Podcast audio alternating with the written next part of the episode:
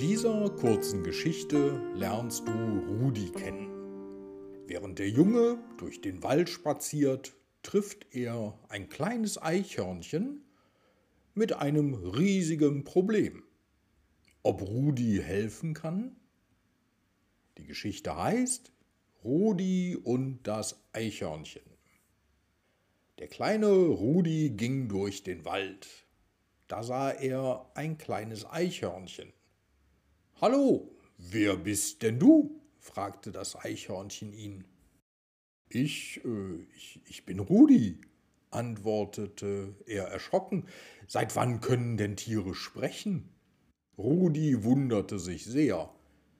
Das hatte er ja noch nie erlebt.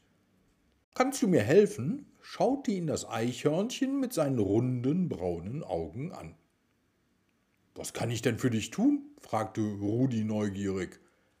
Das braune Tier mit seinem schönen langen Schwanz zeigte auf einen riesigen Berg mit Eicheln. Die Eicheln müssen alle doch drüben hin, in mein Versteck. Aber ich kann sie nicht alle allein tragen, sagte das Eichhörnchen bedrückt.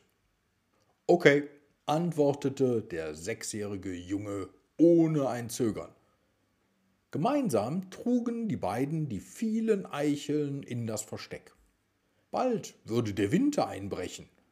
Das Eichhörnchen benötigte die Eicheln für die harten, kalten Monate, damit er auch immer etwas zu futtern hatte. Nach einer Stunde war die ganze Arbeit getan. Rudi war schon sehr erschöpft. Dabei war er ja um ein Vielfaches größer als das Eichhörnchen. Wie lange hätte es wohl gebraucht, um die ganze Arbeit allein zu erledigen? fragte sich Rudi. Er hatte ein gutes Gefühl, dass er dem kleinen Tier geholfen hatte.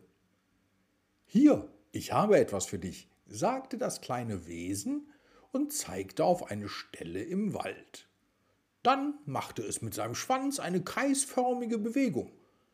Mit einem Mal stand dort wie aus Zauberhand das neue Fahrrad, das sich Rudi schon so lange gewünscht hatte.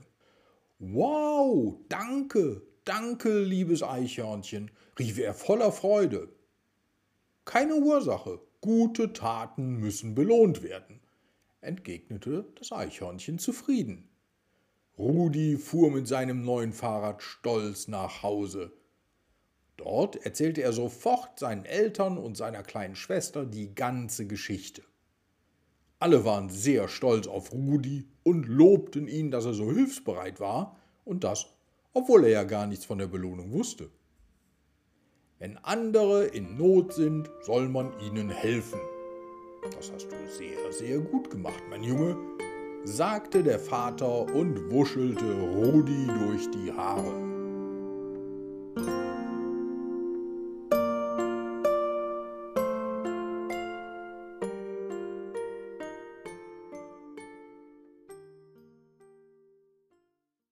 Also das war ja mal wieder eine schöne Geschichte.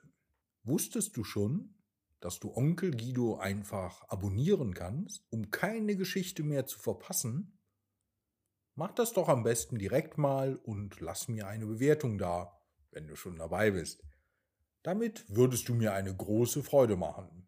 Vielen Dank. Wir hören uns bei der nächsten Geschichte.